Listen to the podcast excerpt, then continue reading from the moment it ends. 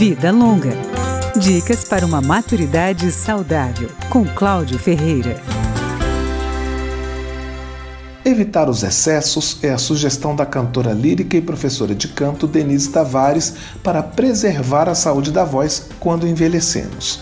Ela aponta dois inimigos das cordas vocais: álcool e cigarro. O álcool vai ressecar, ele vai desidratar a pessoa, né, a bebida alcoólica, a fumaça, né, o cigarro vai congestionar, inflamar, né, as vias respiratórias, vai entupir de fumaça os seus pulmões, né? O pulmão vai perder a capacidade de inspirar e expirar adequadamente. A professora também recomenda escapar das comidas muito condimentadas que ressecam a voz.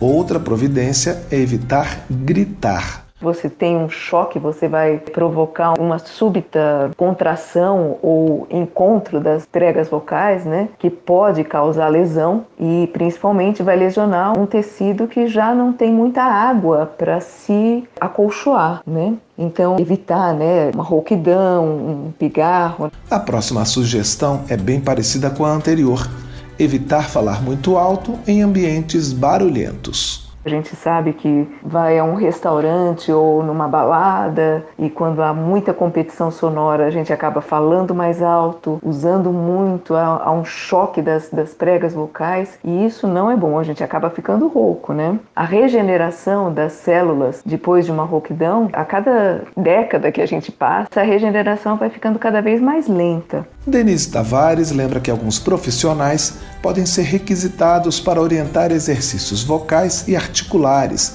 que também mantêm a voz em bom estado. Um cuidado especial, segundo ela, é com as horas de sono.